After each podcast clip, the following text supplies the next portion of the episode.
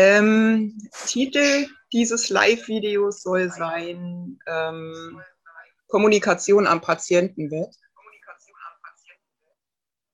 Ähm, weil mir in letzter Zeit ganz übel was die Nase hochgegangen ist und ähm, ich mir einbilde, dass ich als Patientin mich vielleicht deutlicher äußern darf als ähm, eine professionelle Pflegekraft. Äh, insofern war ähm, ja mein Anliegen, Corinna einzuladen und zu sagen, los, lass uns mal ein Live machen zum Thema, wie reden wir denn eigentlich, wenn Sterbende in der Nähe sind? Weil mir das mittlerweile echt extrem körperliche Schmerzen und auch psychische Schmerzen bereitet, wenn ich mitbekomme, dass Zugehörige, wie es immer so schön heißt, ähm, sich selber nicht im Griff haben und ihre eigenen Emotionen ans Sterbebett tragen und damit den Sterbenden in irgendeiner Form belasten auch noch. Also so Sachen wie, ach Mama, das ist alles ganz schrecklich, ganz schrecklich, ganz schrecklich, finde ich nicht unbedingt eine passende Kommunikation, wenn man daneben sitzt. Ich finde schon, dass man sich selber vielleicht so ein bisschen zurücknehmen kann. Natürlich ist die Sache schrecklich und der Sterbende wird es jetzt auch nicht ganz so großartig finden zu sterben, meiner festen Meinung nach. In den seltensten Fällen jedenfalls wird jemand vor Begeisterung pur euphorisch im Bett liegen. Und nichtsdestotrotz ähm, du bist weg, ähm, finde ich das sehr schwierig, um das mal so auszudrücken. Hörst du mich noch auf Zoom, Corinna? Mein Handy hat sich leider gerade verabschiedet, weil es zu heiß ist. Okay. Aber dann äh, mache ich also hier einfach. Äh, genau, ich mache einfach auf Instagram weiter, bin alleine, dann müsst ihr mein Ge äh, Gerede leider alleine ertragen, aber wir können uns ja trotzdem auf Zoom weiter unterhalten. Ich stelle das ja dann auf Zoom einfach hoch. Also lade das dann auf IGTV hoch, sodass ihr quasi beide Seiten auch hören könnt. Ähm, ja, ich finde das schwierig. Also mir ist es sowohl ja in meiner Ausbildung so gegangen, dass ähm, ich mitbekommen habe, wie Zugehörige, Angehörige, aber auch Arzt und Krankenschwestern am Bett kommuniziert haben, während der Patient in diesem Bett lag. Also das Zimmer war nicht leer, sondern der Patient lag mit drin. Und witzigerweise gehen ganz viele Menschen ja dazu über, so in der dritten Person plötzlich über denjenigen zu sprechen, obwohl der ja zugegen ist. Und ähm, vergessen für meinen persönlichen Geschmack dabei, dass ähm, Hören und Riechen so die letzten Sinne sind, die man so hat, wenn das mit dem Gucken nicht mehr so gut funktioniert, weil man einfach sediert ist oder so. Aber hören tut man definitiv noch. Und riechen tut man auch. Insofern finde ich, sind das echt schwierige Geschichten. Was, magst du dazu vielleicht auch was sagen?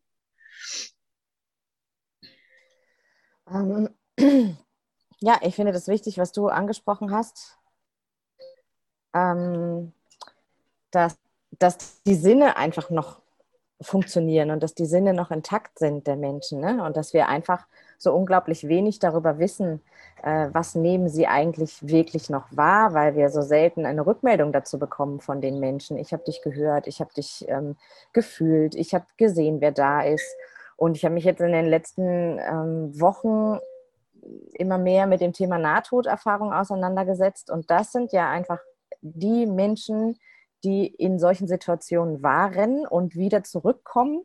Und die berichten einfach größtenteils genau davon, dass sie Gespräche miterleben, dass sie genau spüren, wie sie berührt werden, dass sie einfach auch ähm, Emotionen mitbekommen, dass das übertragen wird und dass sie hören, dass sie riechen, dass sie schmecken. Ähm, und dass es eine ganz, ganz schreckliche Situation für sie ist, dass über sie gesprochen wird. Das zum ja. einen von den Ärzten, von den Zugehörigen, ähm, und dieses Gefühl, ich, ich bin eigentlich gar nicht da. Also ihr redet über mich, als wäre ich schon weg. Das ist das eine. Und ähm, das andere dann aber, dass tatsächlich einfach auch Dinge ausgesprochen werden, die ich normalerweise in Gegenwart des Menschen so sagen würde, würde ich davon ausgehen, er kann mich hören.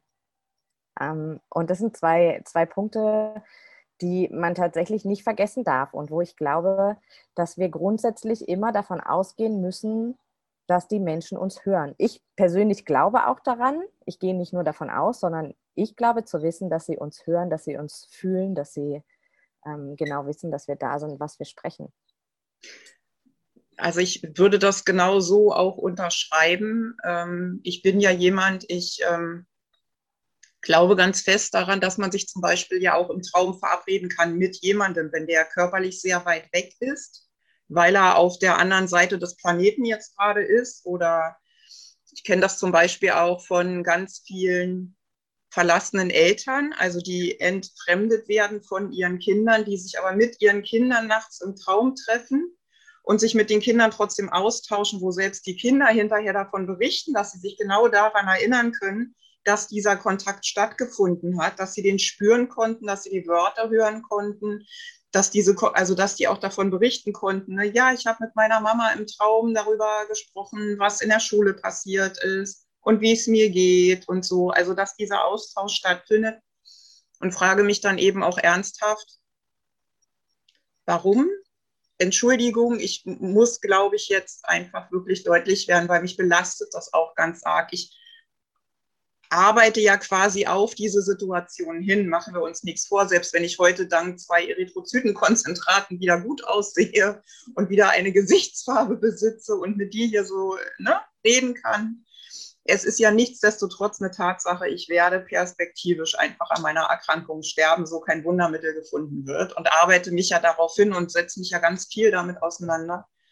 Ähm, und musste tatsächlich sowohl begleitend als auch tatsächlich schon ja in meiner Umgebung, obwohl ich mich ja noch äußern kann, die Erfahrung machen, dass Menschen extrem rücksichtslos werden und bei allem Verständnis für Zugehörige und was das mit denen macht, wenn die sich verabschieden müssen in einem Prozess von ihrer Mutter, ihrem Vater, ihrer Schwester, ihrem Freund, ihrem Mann, wie auch immer, ihrem Kind. Ich kann nur sagen, dass das, dass diese Welle an Emotionen, auch gerade an negativen Emotionen, weil Trauer ist, kann man positiv verarbeiten, ist aber grundsätzlich erstmal kein positives Empfinden. Also es ist ja kein positives Gefühl, was jemand hat, wenn er trauert. Und wenn er den Schmerz spürt, diesen Menschen zu verlieren, diese Verlustangst auch spürt. Aber bei allem Verständnis für die Zugehörigen, es ist wie soll ich es denn sagen? Es ist wie ein Schlag mit der Faust ins Gesicht eines sich nicht äußern könnenden Menschen, wenn die eigenen Emotionen der Angehörigen so über diesen Menschen rübergestülpt werden, der aber in seinem ganz eigenen Prozess gerade ist und eigentlich das Bedürfnis nach Halt, nach Begleitung, nach Zuspruch, nach Nähe, vielleicht auch nach Distanz aber auf jeden Fall nach respektvollem Umgang mit ihm selbst hat. Und ich empfinde viele Gespräche, die Zugehörige meinen, führen zu müssen. Das sind ja im Prinzip keine Dialoge, sondern in den meisten Fällen sind es ja Monologe, die gehalten werden, wo derjenige, der am Bett sitzt, versucht, nochmal alles das zu kommunizieren, was ihm wichtig ist, was er dem anderen noch mitteilen wollte, etc ähm, das empfinde ich als wahnsinnig auch körperlich anstrengend, weil dieser Mensch dort liegt und ja nur noch das Hören und das Riechen in den meisten Fällen hat und mit so vielen Wörtern beladen wird in seinem eigenen Prozess, in dem er sich ja darauf vorbereitet, diese Welt zu verlassen. Das spürt man ja, wenn man da liegt. Also das ist einem ja bewusst. Selbst wenn man, und das ist ja auch gerade dein Thema in den letzten Tagen, diese palliative Sedierung, diese Schmerzlinderung, diese, ich sage jetzt mal, patientenzugewandte Ruhigstellung, damit der Patient ruhig werden kann im Bett, um sich auf diesen Prozess vielleicht auch besser einlassen zu können. Ähm, der wird überhäuft mit einem gefühlten Arbeitsauftrag, der meine, meiner Ansicht nach. Und alles das, was ich sage, sind meine Ansichten, meine Gedanken, meine Gefühle, meine Wahrnehmung. Das muss ich immer vorausschicken. Ich kann das natürlich nicht pauschal behaupten, dass das jedem Menschen so geht, aber ich kann mir sehr, sehr gut vorstellen, dass das eine zusätzliche Belastung ganz häufig auch ist. Und dass es zum Beispiel ja eben auch sehr, sehr schwierig ist, wenn Zugehörige diesen Raum überhaupt nicht mehr verlassen wollen, aus der Angst heraus, sie könnten was verpassen oder im richtigen Moment nicht da sein. Und nochmal bitte, versteht mich nicht falsch, alle die, die jetzt gerade zugucken und das auch hinterher noch sehen. Ähm, jeder Mensch, auch ein Sterbender, auch ein sedierter Mensch, ist in der Lage, mit euch in irgendeiner Form so zu kommunizieren, dass ihr gemeinsam mit diesem sterbenden Menschen einen guten Weg für euch beide finden könnt. Und mein Anliegen an euch ist, lasst diesen Menschen, der in diesem Bett liegt, bitte auch mal die Zeit, euch Signale schicken zu dürfen. Dazu müsst ihr zuhören und dazu müsst ihr still werden. Und dazu müsst ihr einfach nur mal da sitzen und mit demjenigen atmen und den fühlen. Schaltet mal euren Kopf aus. Ganz häufig kommt so furchtbar viel Verstand so in den letzten Tagen, Monaten, Stunden aus diesen Menschen heraus. Ähm, das ist das, was ich wahrgenommen habe. Sowohl als Beobachtende als auch als ich schon mal in körperlich sehr schwierigen Situationen war, die jetzt noch nicht was mit dieser Situation jetzt zu tun hatten. Ähm, ich sah mich in Situationen gefangen, in denen ich mich nicht äußern konnte und musste Wörter hören, die mich schlicht und ergreifend daran gehindert haben, heil zu werden, in welche Richtung auch immer. Also gesünder zu werden, meinetwegen nach einer OP, wenn du nicht sofort wieder klar bei Verstand bist sondern ne, dieses äh, Bewusst ins Bewusstsein zurückkehren Wochen oder Monate dauern kann.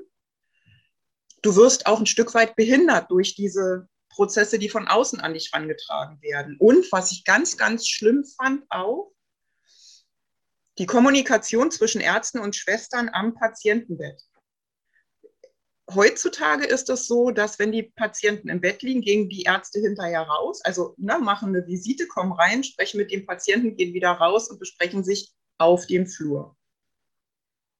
Vorausgesetzt der Patient, das ist zumindest mein Erleben, ist ansprechbar und kann sich äußern.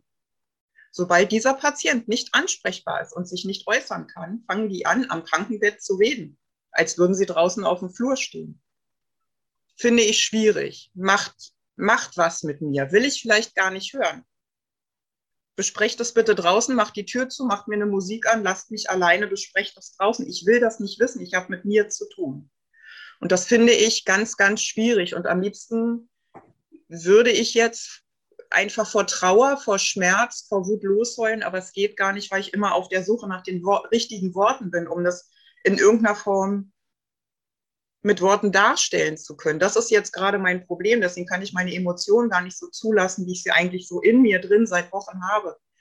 Ähm und deswegen ist mir das auch so wichtig, dass du jetzt gerade mein Gesprächspartner bist, weil du kennst das ja auch noch mal aus einer anderen Perspektive. Und du kannst, glaube ich, beide Seiten ganz gut abbilden und ganz gut spüren und hast ja auch deine eigenen Emotionen. Und das ist ja bei euch auch immer wieder dieses Thema und auch bei diesem Drei-Monats-Workshop, den ihr jetzt macht diese Begleitung, wird das ja auch ein Thema sein. Ne? Kommunikation am Sterbebett, am Krankenbett, worauf muss, worauf sollte man achten? Was ist wichtig? Wo sollte man sich selbst auch reflektieren und sich vielleicht als derjenige, der außen sitzt, rausnehmen aus einer Situation und sich eine Reflexion oder eine Supervision abholen? Wo sollte man vielleicht den Psychologen mit einbinden, damit die Zugehörigen auch ein Stück weit aufgefangen werden? Weil mir ist ja bewusst, dass das für alle ein sehr schwieriger Prozess ist. Sowohl für den, der da liegt, als auch für die, die außenrum sind. Und trotzdem finde ich, ist es an der Zeit, dass wir gemeinsam einen guten Weg finden und wo der Respekt am Krankenbett einfach wieder Einzug hält. Und zwar nicht nur von den Profis, sondern eben auch von den Zugehörigen, vom Ehemann, von den Kindern, von allen, die da beteiligt sind. Magst du was dazu sagen? Dann würde ich gerne kurz Luft holen. das mache ich gerne. Ähm, ja, da hast jetzt ein paar Mal ähm, das Wort Respekt in den Mund genommen und das angesprochen. Und ähm, zuallererst glaube ich nicht, dass das aus aus einer wirklich vorsätzlichen Respektlosigkeit passiert, sondern es passiert häufig aus einer Hilflosigkeit heraus und vielleicht auch aus einem mangelnden Bewusstsein, was nicht dafür entschuldigt, dass das passiert. Was ähm, ich schaue ja immer so ein bisschen dahinter, wo kommt es her und wo können wir ansetzen. Ähm, also es ist keine Erlaubnis, das zu tun, Und gleichzeitig ist die Frage, wie können wir das dann ins Bewusstsein tatsächlich rücken? Und da finde ich es an der Stelle ganz wichtig, mit Menschen, die betroffen sind, mit Menschen, die das vielleicht auch selber erlebt haben, ins Gespräch zu kommen und denen zuzuhören. Was habt ihr denn erlebt? Wie habt ihr das erlebt? Und wie ähm, beeinträchtigt euch das vielleicht auch jetzt? Oder wie, ähm, was, was macht es mit euch? Ähm, und die Gespräche am Patientenbett von Fachkräften, das hat auch immer ganz unterschiedliche ähm, Gründe. Ne? Manchmal ist es einfach ein Platzmangel und ich kann mich nicht draußen auf den Flur stellen, während alle ähm, Zugehörigen und Besucher ähm, da hin und her laufen. Das hat datenschutzrechtliche Gründe. Ähm, dann hat das höchstwahrscheinlich auch zeitliche Gründe und gleichzeitig auch wieder keine Entschuldigung dafür, also eine Achtsamkeit dafür, ähm, wie spreche ich mit oder über diesen Menschen an dem Bett und da vielleicht meinen Fokus ein Stück weit aus, anders auszurichten. Ne? Also mir wirklich die Vorstellung da reinzuholen, dass er mich hört, dass er mich wahrnimmt und mit diesem Menschen zu sprechen. Und ähm, im Sterbeprozess, wie auch Menschen zum Beispiel, die im Koma liegen, die verlieren ja ein ganzes Stück weit über dieses Liegen ähm, und über die Unbeweglichkeit ein Bewusstsein für ihren Körper.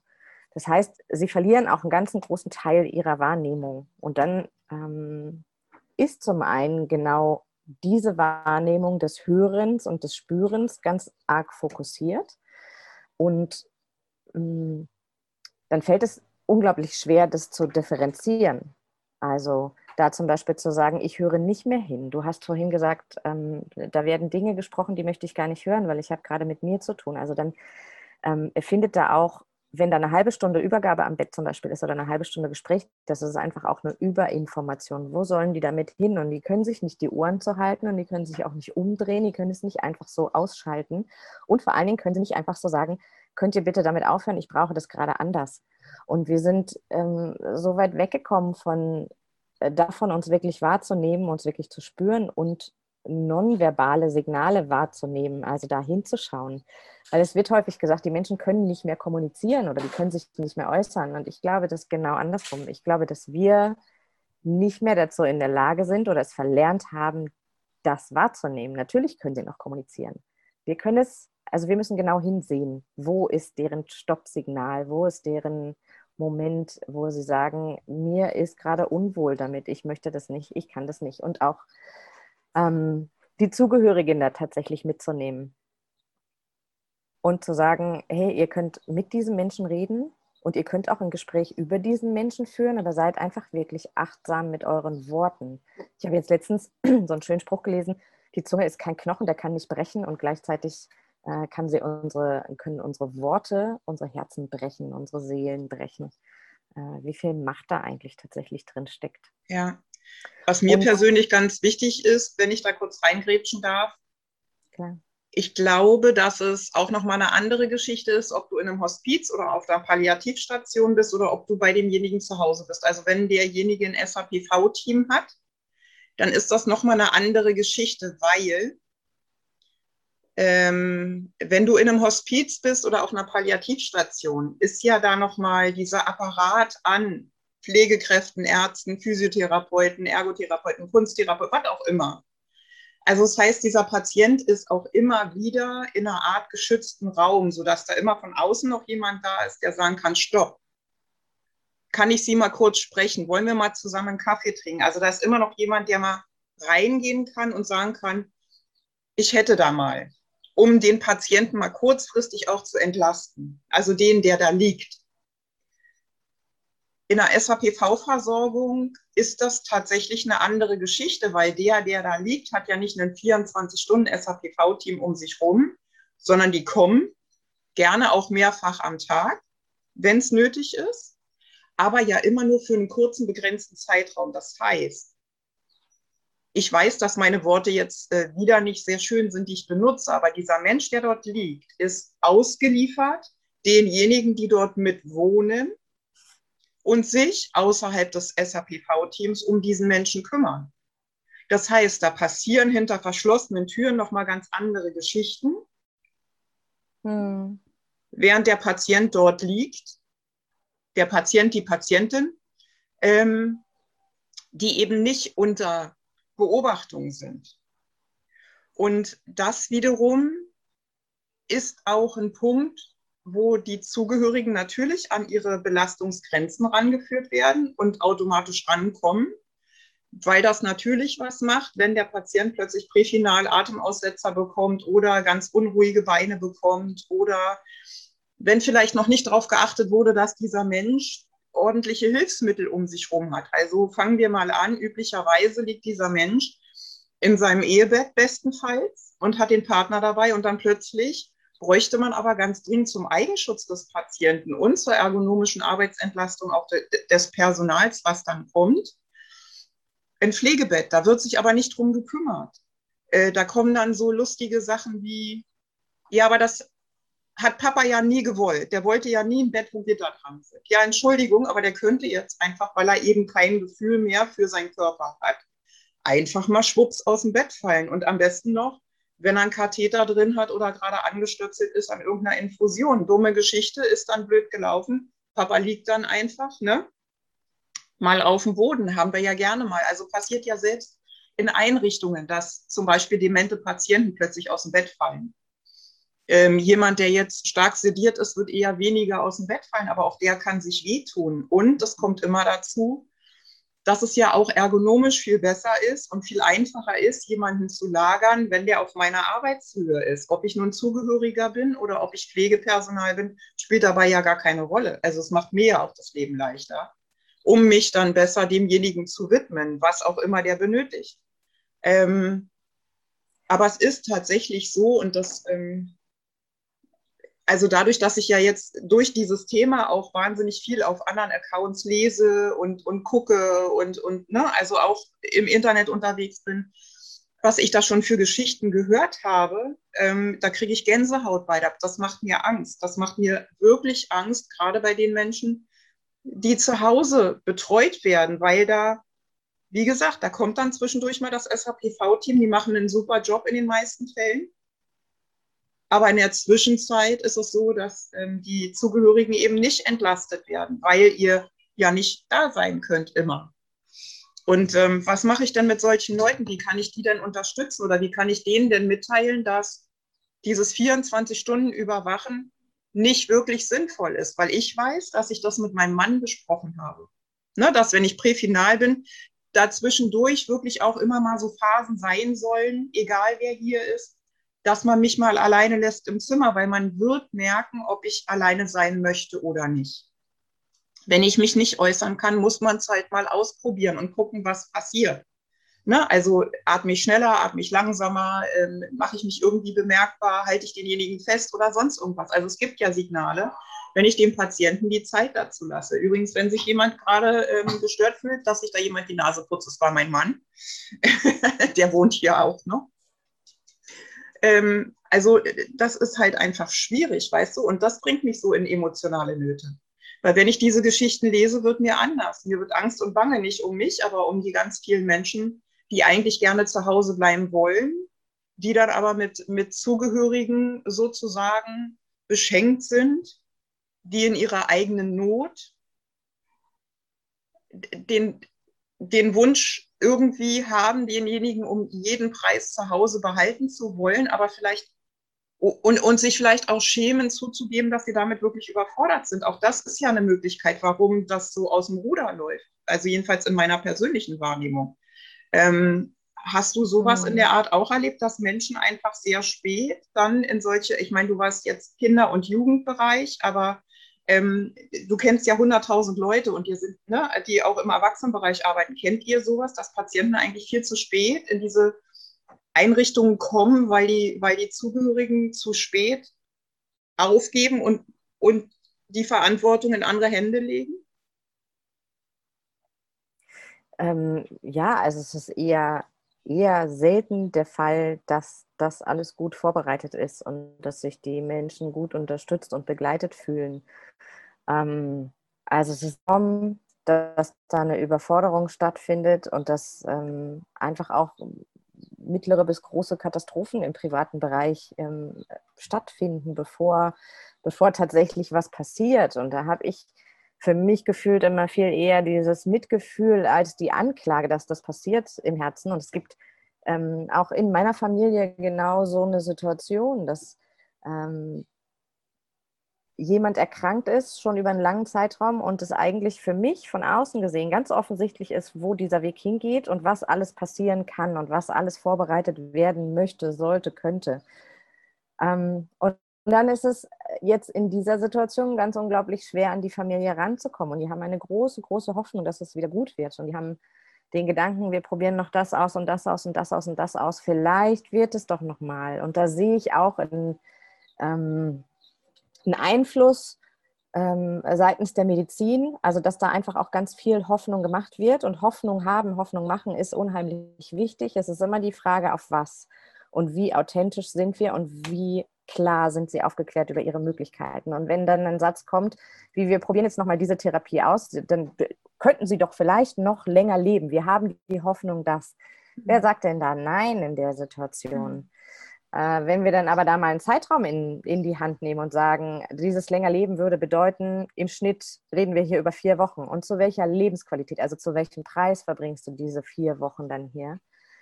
Ähm, und so, so verlieren sich die Menschen ähm, privat wie auch beruflich, also wie auch Fachkräfte, glaube ich, ganz häufig im Tun. Und dieses Tun ähm, überschattet das, was du vorhin meintest, dieses ich sitze mal hier kurz still und nehme mich ein Stück zurück und schau mal, was passiert. Und gebe diesem Menschen, der da liegt, auch einfach die Möglichkeit, sich zu zeigen. Die Reaktionsfähigkeit ist manchmal gar nicht mehr so schnell da. Dann braucht es einen Moment, um ein Wort rauszukriegen oder um die Hand zu bewegen oder um eine Mimik dazulassen. Und die Flut muss auch erstmal aufhören, damit er wieder Raum hat, nach draußen zu kommen und sich zeigen zu können. Ähm, und da ist jetzt in dieser Familie einfach auch, hat sich über Wochen, über Monate eine Situation aufgebaut, die jetzt dann ad hoc explodiert und jetzt ad hoc überfordernd ist und wo Sachen passieren zu Hause, die nicht passieren müssen, dass der Mensch nicht gut versorgt ist und dass auch die Ehepartnerin in Situationen kommt, in denen sie völlig hilflos ist und die sie ihr Leben lang mit sich tragen wird. Diese Bilder wird sie ihr Leben lang mit sich tragen und auch dieses Gefühl dazu. Und der Mann ist gerade so sehr eingeschränkt dabei, was sagen zu können. Und was passiert? Sie trifft eine Entscheidung für sich. Jetzt kann ich nicht mehr, jetzt ist das Maß voll und jetzt kommst du in eine Pflegeeinrichtung. Von außen prasselt alles auf sie ein ja. mit Vorwürfen, du kannst ihn doch nicht weggeben. Ja, aber vorher war auch niemand da. Und gleichzeitig glaube ich auch, ähm, also was nochmal ein ganz wichtiger Punkt ist, dass der Mann, der dazu gehört, nicht gefragt wird. Es mhm. wird über ihn entschieden. Jetzt ist der Zeitpunkt vorbei, wo er ganz adäquat an einem Gespräch teilhaben kann. Jetzt braucht es lange und jetzt braucht es Mut, ihn anzusehen und zu sagen, möchtest du das eigentlich? Was, wenn der Nein sagt? Wenn ich aber schon sage, ich kann gar nicht mehr. Also da ist es ganz klar, dass das deutlich zu spät ein, ähm, Hilfe, Unterstützung reingekommen ist. Und gleichzeitig sehe ich auch, dass irgendwo auch als Fachkraft und auch als Familienzugehöriger Grenzen gesetzt sind. Die haben ihr Leben miteinander verbracht, die haben ähm, ihre Strukturen, ihre Werte, ihren Weg miteinander zu kommunizieren oder auch nicht zu kommunizieren, Konflikte zu lösen, ein Leben lang miteinander ausgetüftelt und haben sich da äh, miteinander eingespielt. Und jetzt kommt plötzlich jemand von außen und sagt, ich weiß, wie es läuft. Mhm. Das, also wer bin ich? Ne? Und wenn die jetzt sagen, ich, ich kann ja über manche Dinge auch einfach nur mutmaßen. Und wenn die jetzt sagen, wir wollen an der Stelle keine Hilfe, auch dazu haben sie ein Recht. Ja. Ist es wichtig, dass ihnen die Hilfe angeboten wird und dass sie wissen, was möglich wäre und dass sie vor allen Dingen auch aufgeklärt werden, was bedeutet denn ein SAPV? Häufig ist einfach die Sorge, Palliativmedizin, Hospiz, okay, dann sind die in zwei Wochen tot. Ja. Dass die einfach wissen, dass es nicht ja. so ist und dass ja. sie das in Anspruch nehmen dürfen und frühzeitig in Anspruch nehmen dürfen und dann die Möglichkeit haben, darüber nachzudenken. Und das ist alles der Faktor Zeit. Ne? Wann fängt es an? Wer, wer hat da den Mut? Und ich finde, das muss einfach anfangen, auf einer onkologischen Station, in dem Moment, wo die Diagnose Tumor gestellt wird, da darf das anfangen. Hey, es gibt auch noch diese Menschen. Ähm, und ich, ich habe ein Interview mit dem Professor Dr. Gottschling gehört und ich fand es so schön, weil da ging es genau darum, wann tritt Palliativmedizin eigentlich mit rein. Und dann sagt er, die Menschen haben so große Angst davor, dass wenn ich mit reinkomme, dass hier das Lebensende ist. Und er meint, je früher ich gerufen werde, umso besser. Wir schauen gerade, unser Fokus liegt auf Qualität Ja. Fokus der aktiven Medizin liegt darauf, es möglichst zu heilen, ähm, eine Therapie anzubieten, die es besser macht. Und ich schaue auf die Lebensqualität. Wir haben ganz unterschiedliche Ziele und damit können wir super nebeneinander stehen und uns gegenseitig ergänzen. Und mir als Palliativmediziner ist es unglaublich recht. Ich habe kein Problem damit, wenn der Patient nicht stirbt unter meiner Behandlung. Und da musste ich ein bisschen schmunzeln, ne? ähm, weil ich denke, ja, das, das trifft es so. Also da geht keine Gefahr aus. Das kann einfach nur unterstützen und begleiten. Und je früher, umso weniger Katastrophen.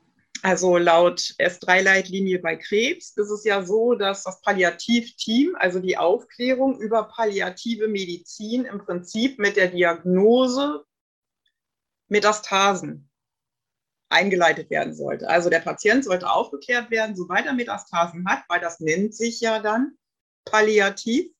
Er hat dann eine palliative Diagnose, was nicht bedeutet, dass er in zwei Wochen tot ist. Natürlich ist es so, dass man ähm, erstmal einen Schreck bekommt, zumindest kann ich das für mich behaupten, auch wenn ich wahnsinnig aufgeklärt bin und äh, vieles kann ähm, und vieles weiß, äh, ist das trotzdem. Also wenn du die, die Metastasierungsdiagnose bekommst, ist das einfach scheiße. Es fühlt sich nicht gut an, es macht keinen Spaß und äh, du hast damit erstmal zu tun, das zu verarbeiten. Und nichtsdestotrotz hat mir aber keiner, und ich weiß ja, wann ich diese Diagnose bekommen habe, mir hat niemand was davon gesagt, dass es eben ähm, dieses SAPV-Team zum Beispiel auch gibt und was das bedeutet und was palliative Medizin tatsächlich auch macht.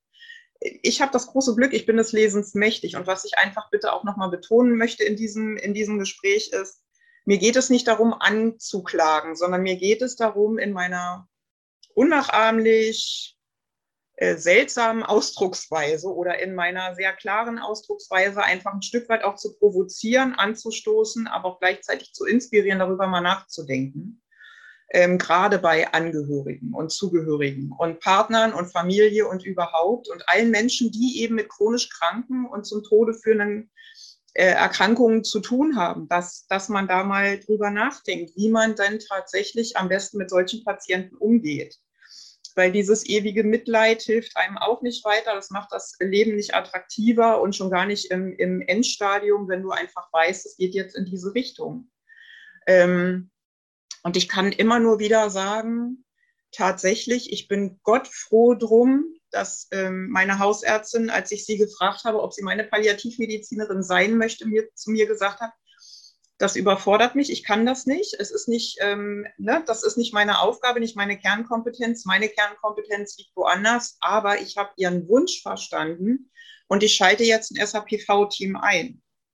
Und ähm, ich kann nur immer wieder sagen, es war die beste Entscheidung, genau so vorzugehen, weil ich habe jetzt zwei Eri-Konzentrate bekommen letzte Woche Donnerstag und mir geht es deutlich besser und ähm, es geht immer mal nach oben und dann geht es wieder nach unten und dann geht es wieder nach oben und dann geht es wieder nach unten und manchmal braucht man auch drei Anläufe, bis man den richtigen Palliativmediziner an seiner Seite hat. Also je früher man damit anfängt, das kann ich nur von mir aus sagen, desto einfacher ist es auch tatsächlich, dieses Netzwerk aufzubauen, was einen nachher wirklich bis zum Ende trägt.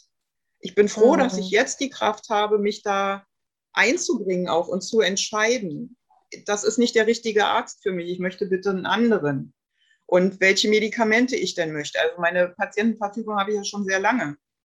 Ähm, aber die auch nochmal immer wieder auch in Frage zu stellen. Du wolltest was sagen. Ich wollte was sagen, und zwar, dass ich, äh, dass häufig die Reaktion, zum Beispiel bei Hausärzten oder auch in der Klinik, die Reaktion dann ist, so weit sind wir noch nicht. Da müssen wir jetzt noch nicht drüber nachdenken. Und dass ich diese Reaktion deiner Hausärztin ganz, ganz großartig finde. Nämlich, ja. das ist auch eine Kompetenz und das ist, ja. ähm, mir fällt gerade nicht das richtige Wort ein zu erkennen, wo sind meine Grenzen, was kann ich leisten und was nicht und dich dann aber nicht alleine stehen lassen und nicht zu sagen, is not my business oder wir können jetzt nichts mehr für sie tun, was ja auch ganz gerne so ein Satz ist, der da fällt, sondern zu sagen, hey, ich habe dich gehört und ich nehme dich wahr und du hast ein Recht darauf.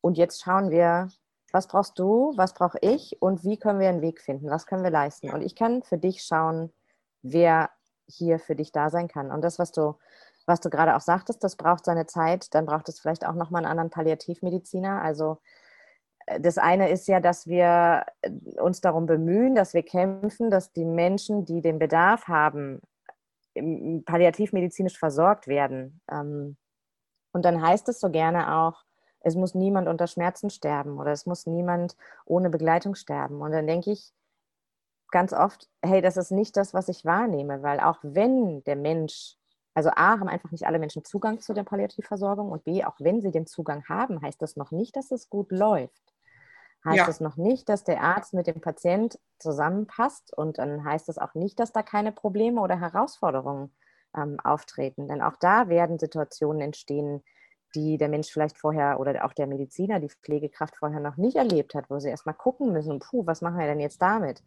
Ähm, und da, da geht es auch wieder ganz klar um Kommunikation, ähm, um mich wahrzunehmen, was kann ich leisten, wie spreche ich vor allem mit dir, ne? Also ja kommt das aus einer Hilflosigkeit und aus einer, aus einer Angst, wo auch immer die herkommt.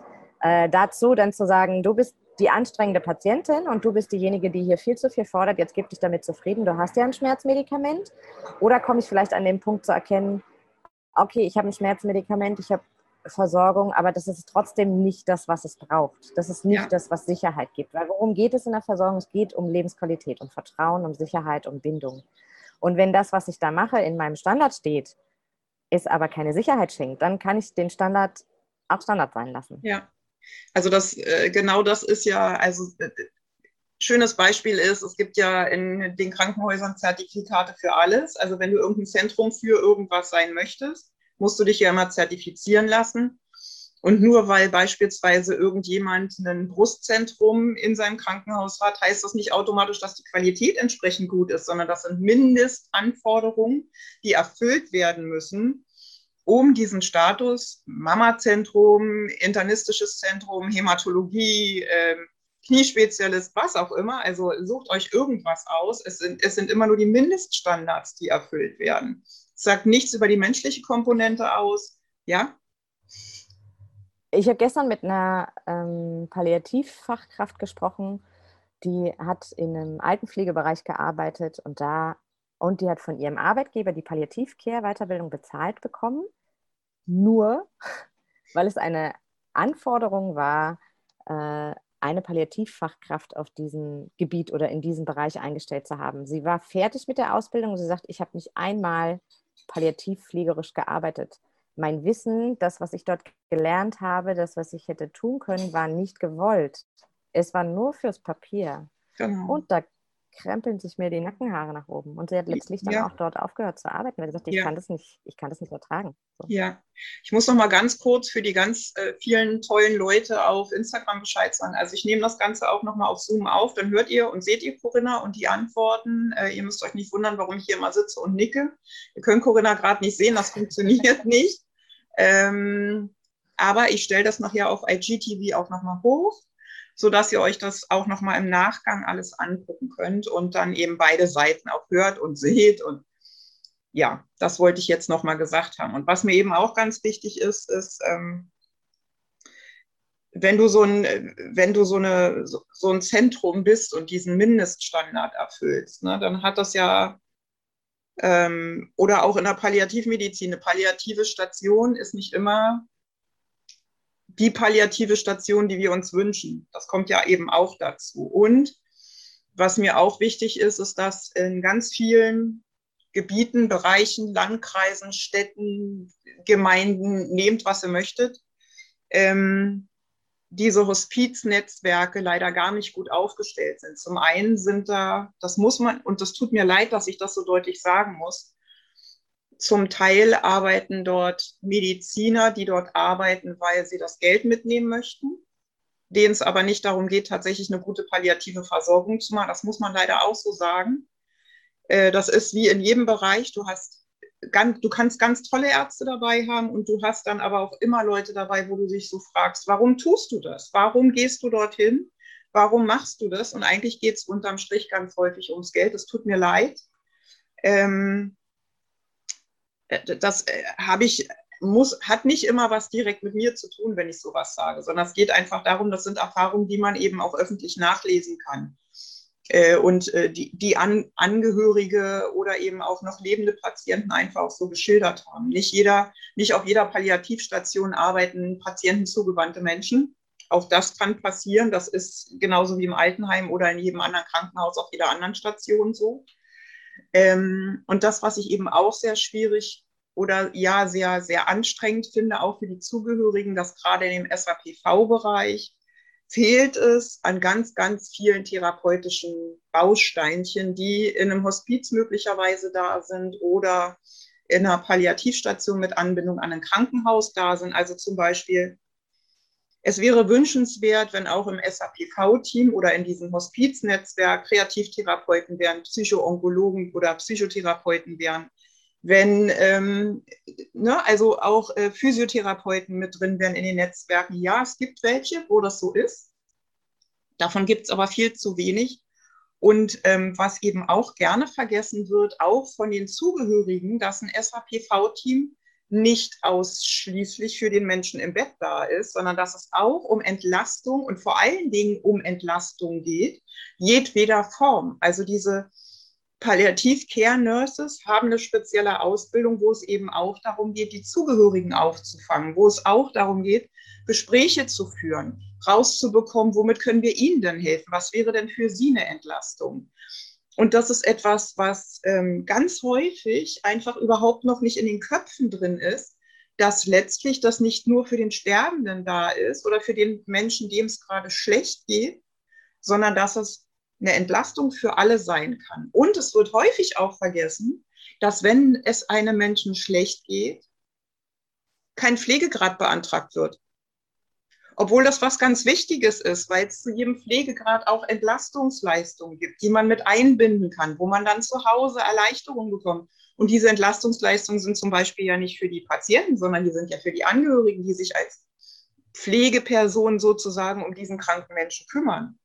Und ähm, man kann dann auch, wenn man, wenn derjenige einen Pflegegrad hat, zwischendurch einfach mal selber eine Woche ausspannen, in Urlaub fahren und kann die Pflege jemand anderem übergeben für diese Person. Das sind alles so Sachen, warum tut ihr das nicht? Warum ihr würdet damit auch euren Patienten helfen? Das ist wichtig, wenn ihr euch um diese Dinge kümmert. Wenn ihr diese Dinge auch in Anspruch nehmt. Da geht es nicht darum, den Staat zur Last zu fallen, sondern da geht es darum, für eure Psyche, Psychohygiene äh, äh, sich zu sorgen ähm, und eigenverantwortlich auch zu sagen, ich kann das nur begrenzt, ich brauche zwischendurch auch mal eine Pause. Ich möchte mal zum Friseur gehen, ich möchte mich mit meiner Nachbarin treffen und in Ruhe einen Kaffee trinken, ohne dass ich mir Sorgen um Opa, Oma, Papa, Mama machen muss. Und all diese, diese Dinge, diese Bausteine sind so unfassbar wichtig in, in meiner Wahrnehmung. Und ich erlebe das ja jetzt auch. Also ähm, als hier die ähm, äh, Hospizkoordinatorin herkam, um mal zu eruieren, wie ist denn hier die Situation überhaupt? Was haben Sie denn alles? Die Standardfragen sind, haben Sie einen Pflegegrad? Haben Sie eine Schwerbehinderung? Brauchen Sie Hilfsmittel? Brauchen Sie dieses? Brauchen Sie jenes? Brauchen Sie solches? Zum Glück kann ich immer nur sagen, hatte ich das alles schon, weil ich mich selbst schon drum gekümmert habe. Aber das, ich bin ja die Ausnahme und nicht die Regel. Und mein Antrieb für mich selber, solche Dinge zu organisieren, ist immer der, meinen Mann zu entlasten. Also dem das Leben möglichst leicht mit mir zu machen, weil ich weiß, wie beschissen diese Situation ist für ihn. Es ist nicht lustig, wenn man weiß, die Frau hat Krebs im Endstadium und keiner weiß, wann es vorbei ist. Ja, die sieht zwischendurch noch ganz gut aus und kann reden mit Händen und Füßen. Und unterm Strich kann die heute Abend ins Bett gehen und morgen ist die nicht mehr ansprechbar, der Körper funktioniert nicht mehr und dann muss das organisiert sein. Und ich kann immer nur wieder auch sagen, Leute, macht eine Patientenverfügung so früh wie es geht und arbeitet an dem Ding weiter. Und wenn ihr euch nicht traut, Corinna und ich haben ein ganz tolles Buch, dieses Puzzlestück. Und ich werde, weil ich ähm, die Kraft einfach nicht habe, alles aufzuschreiben, habe ich mir vorgenommen, das Stück für Stück zu vertonen. Also die Fragen aufzunehmen und meine Antworten mit reinzugeben, sodass ihr ein Beispiel dafür bekommt, was man da alles reingeben kann und wie schön das einfach ist. Und mein Wunsch an jedes Elternpaar, an jedes Großelternpaar, an Tanten, Onkels, Pateneltern wäre tatsächlich, schenkt das Kindern. Dann können Eltern anfangen damit Und das Kind kann das mit der Pubertät übernehmen und kann das weiterführen. Und man kann da Blätter reinlegen und man kann mit Bleistift schreiben und alles radieren. Man kann das trotzdem auf dem Computer schreiben. Aber es ist eine Inspiration. Das ist, da wächst ein Mensch und mit ihm wächst dieses Buch. Leichter könnt ihr euch und euren Zugehörigen das eigentlich nicht machen und auch den Ärzten und Pflegekräften. Also mir ist zum Beispiel passiert, dass meine Palliativschwester mich gefragt hat, Christine, welche Düfte magst du eigentlich? Weil wenn du mal nicht mehr sprechen kannst, dann würde ich vielleicht auch ganz gerne eine Aromalampe anmachen. Also das Thema hat, hast du ja ganz wundervoll bearbeitet äh, auf deinem Podcast. Ne? Und das ist auch so. Man stolpert so durch Zufall drüber. Das sind so Kleinigkeiten, an die man so gar nicht denkt. Mag jemand Synthetikkopfkissen oder lieber Federkopfkissen? Schläft der lieber bei offenem Fenster oder bei geschlossenem Fenster? Wenn die Sonne scheint, mag der direkt in der Sonne stehen oder lieber im Schatten? Also Dinge, die man dann nicht mehr sagen kann, und was ich damit sagen will, ist, das sind alles Dinge, die könntet ihr auch für euren Sterbenden tun. Statt am Bett zu sitzen und zu jammern und zu klagen. Ähm, jammern und klagen ist total wichtig. Ja, bitte? Ja, genau, das wollte ich auch sagen. Also es ist, es ist unglaublich wichtig und es darf da sein und es soll da sein. Und ich finde auch, es ist auch meine Aufgabe als Palliativkraft, die Zugehörigen darauf hinzuweisen. Und manchmal brauchen sie tatsächlich eine Erlaubnis dazu, zu jammern und zu klagen. Total wichtig. Wo total. wir beim Thema Kommunikation am Bett sind, dann auch das ein Stück weit wieder zu lenken. Wo tust du das und in welchem Ausmaß tust du das? Und es darf einfach beides sein. Und was erlebe ich häufig, was habe ich häufig erlebt, ist, wenn es dann äh, dieses Gefühl gibt von, ich muss hier die ganze Zeit warten oder ich kann gar nichts mehr tun, ich halte es nicht gut aus. Wenn dann so ganz kleine Dinge kommen wie, hey, wir machen eine Aromamischung und du kannst dem die Hände massieren oder du kannst eine Duftlampe aufstellen, du kannst die Lieblingsmusik anmachen es hilft so unglaublich viel, diese Menschen in Entspannung zu bringen. Also beide Seiten, ne? die Zugehörigen ja. wie auch die Menschen, die sterben, weil sie plötzlich wieder füreinander da sein können, weil wir sie wieder zusammenbringen und in Verbindung bringen. Und dann sind es so ganz kleine Schlüsselstücke, wie zum Beispiel das Kissen, der Sonnenschein, die Blumen, der Geruch im Bild. Singen. Einfach singen, und da wir gemeinsam. Menschen aber einfach so unterschiedlich sind, ja, und da wir Menschen da so unterschiedlich sind und jeder einen anderen Bedarf hat, ist die Liste, was man alles tun könnte, so unglaublich lang. Und ja. letztlich passt aber vielleicht nur ein oder zwei äh, für denjenigen, der da ja. am Bett sitzt. Ja, deswegen, also das sind so, mir geht es ja darum, ich, also meckern auf der einen Seite kann ich ja gut und auf ganz hohem Niveau und sagen, das läuft scheiße. Und auf der anderen Seite möchte ich aber auch gerne irgendwas den Menschen in die Hand geben. Ne? Also statt verzweifelt am Bett zu sitzen, die Füße zu massieren oder eine schöne Creme rauszuholen, die derjenige geliebt hat, weil dann das kann zum Teil eine, eine positive Übersprungshandlung auch sein, dass man aus seiner eigenen Trauer so rausgerissen wird und wieder in die Liebe auch zurückkommt und in dieses, ich nähere mich dir, ich bin für dich da, ich muss mit dir nicht sprechen, ich muss nicht da sitzen und sagen, das ist alles ganz schrecklich, weil das wissen wir alle, niemand möchte diese Situation so, wie sie jetzt ist, sehr wahrscheinlich aber stattdessen wieder so in diese Liebe zu kommen, in dieses, ich spüre dich, ich nehme dich wahr und ich gebe mich dir auch ein Stück weit hin. Und dabei darf doch geweint werden, das ist doch total in Ordnung. Und dabei darf man auch sagen, ach, das ist alles scheiße und ich würde es gerne noch 20 Jahre machen. Ich finde ja, dass das alles legitim ist, wenn es konstruktiv ist, wenn es irgendeine Qualität hat, von der alle profitieren statt sich in dieses tiefe schwarze Loch einfach so reinfallen zu lassen, nochmal auch schöne Augenblicke und schöne Momente und, und Gefühle einfach auch. Ne? Dieses schwarze Loch und dieses, dieses tiefe Tal, das kommt ohnehin, das können wir ja nicht wegdiskutieren. Wir können da ja nicht einen Deckel drauf, also natürlich kann man einen Deckel drauf machen, aber irgendwann fliegt dieser Deckel runter, als würde das Popcorn quasi überkochen. Ähm, da, man muss sich mhm. dem ja stellen, aber in der Situation vielleicht andere Dinge, andere Momente nochmal schaffen, den Geruch nochmal wahrnehmen, die Haut nochmal fühlen, solange das alles da ist und greifbar ist. Und da habe ich so eine, so eine klitzekleine äh, Feinheit, äh, die da ja, in Kopf gerade aufploppt. Ähm, und zwar dieses, das darf alles da sein und das ist alles legitim, Punkt. Ja. Und in meinem Empfinden muss da gar nicht rein, wenn es noch das und das oder wenn es noch den und den Sinn, sondern es ist alles legitim, Punkt. Und dann kann ich dir zusätzlich noch die Möglichkeit geben, Erinnerungen zu schaffen, schöne Momente zu schaffen. So, also als, als Zusatz und nicht als Bedingung.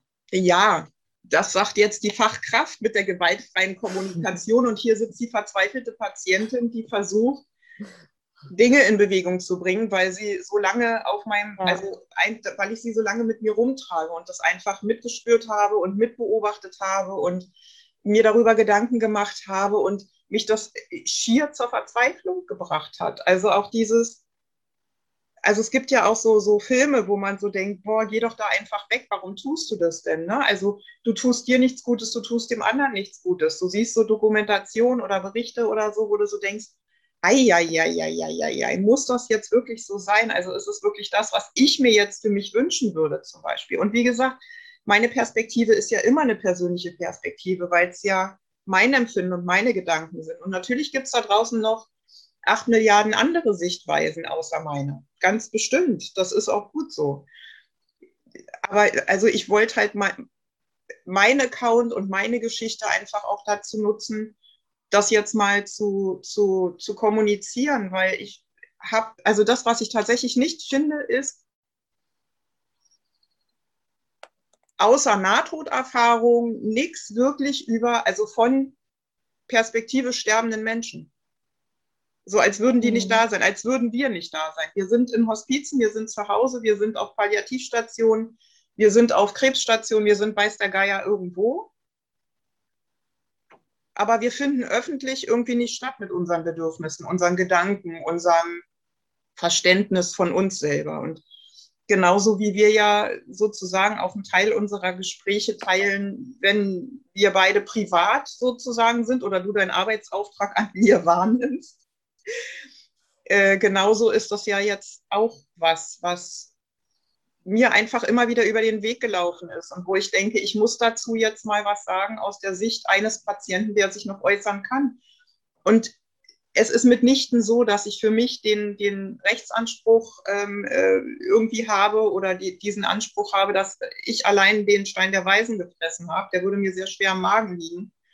Ähm, aber für mich ist es einfach wichtig, dem mal Ausdruck zu verleihen. Verliehen zu haben. Naja.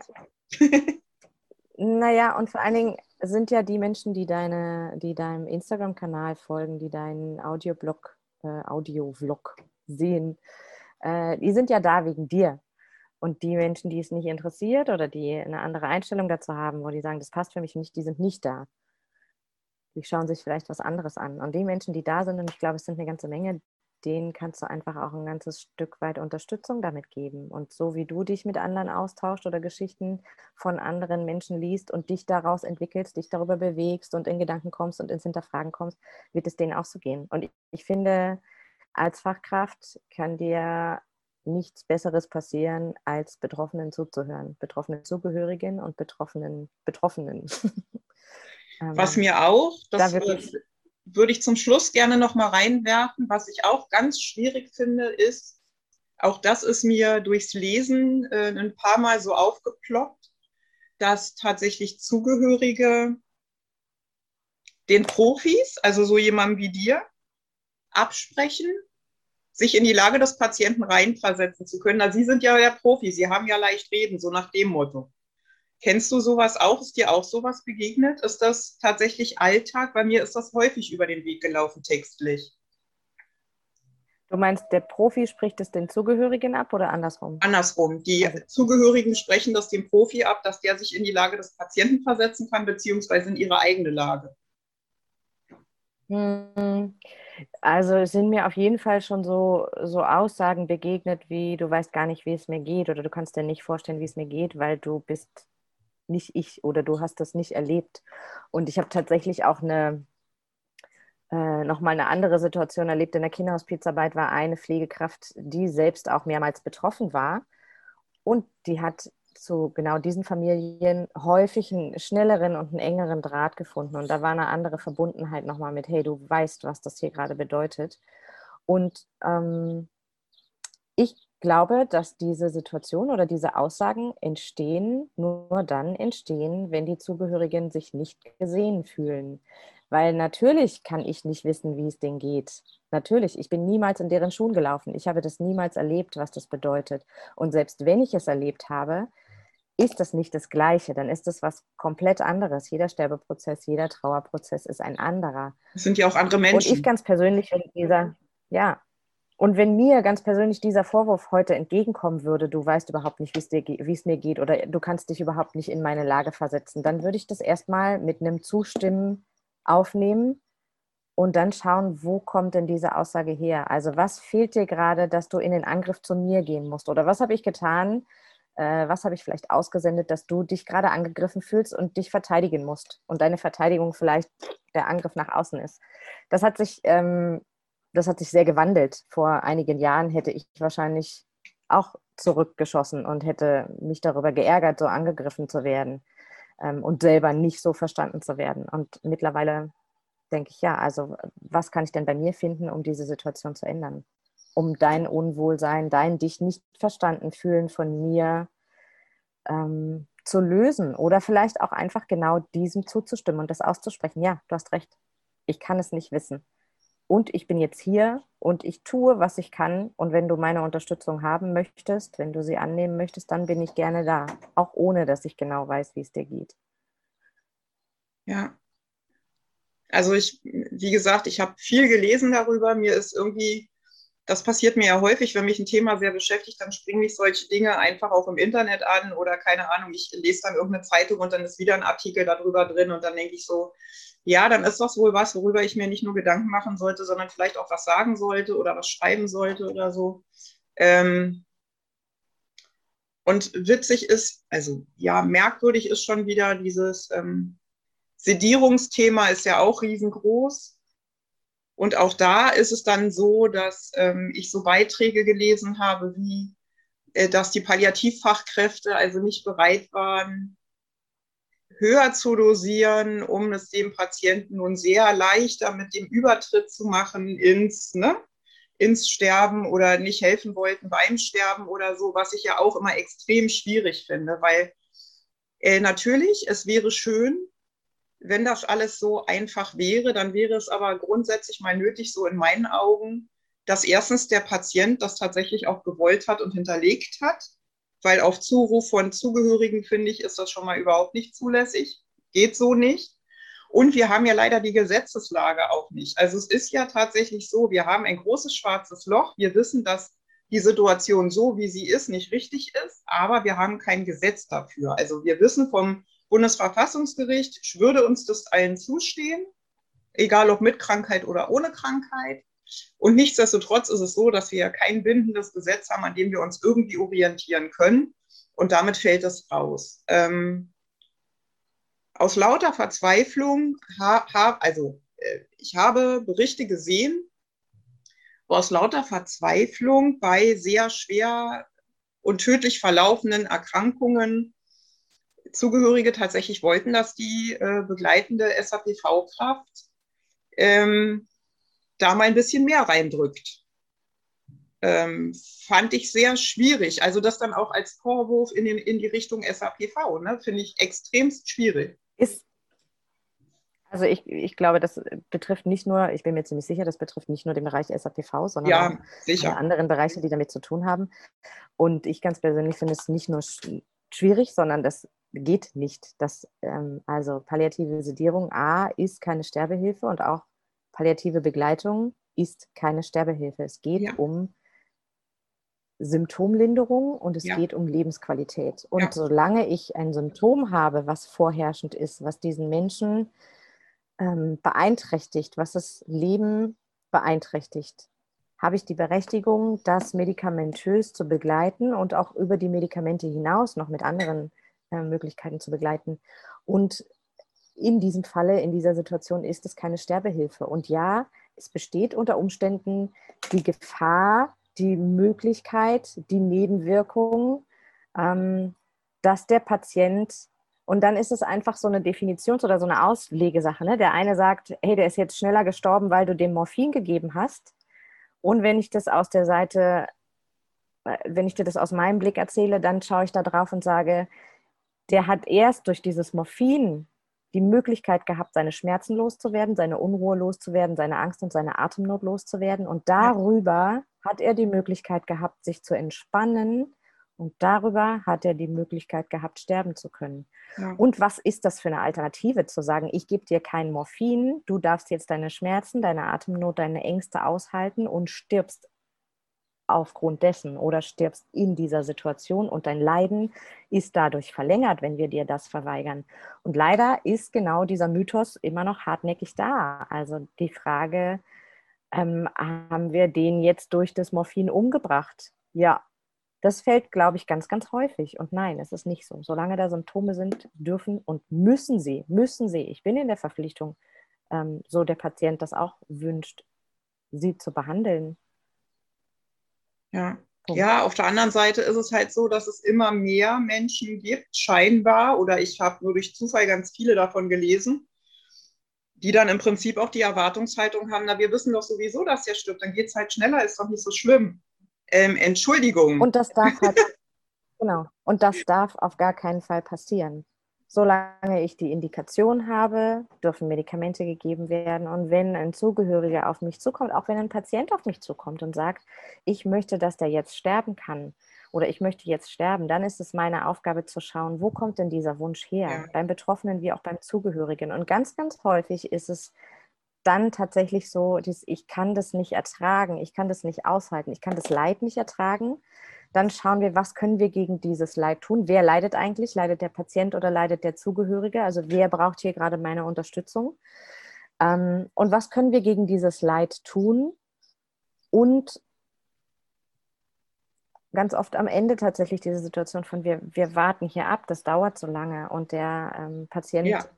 wenn ich mir den anschaue, leidet erstmal nicht wenn ich da drauf gucke, ähm, augenscheinlich. Und es sind die Zugehörigen, die es nicht mehr aushalten können. Was ja. kann ich jetzt für dich als Zugehörigen tun, um dir das Aushalten zu erleichtern? Ja. Und klare Grenze von, es bedarf keiner Medikamente. Ja. Und das werde ich auch nicht tun. Ja. Schönes Schlusswort, finde ich. Bist du zufrieden soweit? Oder möchtest du noch irgendwas dazu beitragen? Habe ich irgendwas vergessen? Ich bin zufrieden. Nein. Ja, es ist ja tatsächlich also so. Also ich glaube, wir ja, könnten. Ja. Wir könnten ja eh noch Stunden weiterreden. Finden auch noch neue Themen.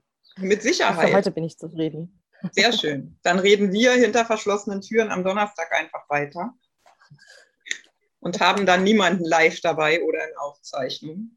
Ich danke dir auf jeden Fall für deine Zeit. Ich finde das immer ganz wichtig, weil ähm, durch dich lerne ich auch nochmal Dinge nochmal anders zu betrachten, durch deine Erfahrung, durch deine Berufserfahrung, durch deine Begleitung, ähm, mich selber einfach auch nochmal zu reflektieren und zu gucken, wo kommt denn da jetzt meine Wut her? Warum ist denn das so? Warum spricht mich das so an? Ist das meine eigene Angst oder ist es tatsächlich die Angst um die anderen Menschen? Äh, insofern, ja, finde ich das ganz wichtig. Und allen denen, die zuschauen, zugeschaut haben, nachher sich das noch angucken, versprecht mir eins, wenn ihr mal in der Situation seid, bitte, bitte denkt darüber nach und behaltet im Hinterkopf, es gibt Palliativstationen, es gibt Palliativmediziner, es gibt Hospize und es gibt das APV und das AAPV und das SHPV. Team, ihr könnt gemeinsam für jeden Menschen, egal ob einfach nur alt und sterbend oder krank und sterbend oder einfach schwer erkrankt und im Moment mit wenig Aussicht auf Perspektive eine gute Lösung finden. Und manchmal geht der Weg dann plötzlich einfach wieder bergauf und es geht dann plötzlich wieder in eine Richtung, mit der ihr alle nicht mehr gerechnet habt. Und dann ist plötzlich ganz viel Zeit da und ganz viel Lebensqualität, die euch nochmal geschenkt wird. Also bitte, bitte, bitte kümmert euch einfach früher drum. Entweder selber, wenn ihr die Kraft habt, oder holt eure Zugehörigen ins Boot und nutzt das Angebot ganz unbedingt. Ganz, ganz, ganz unbedingt.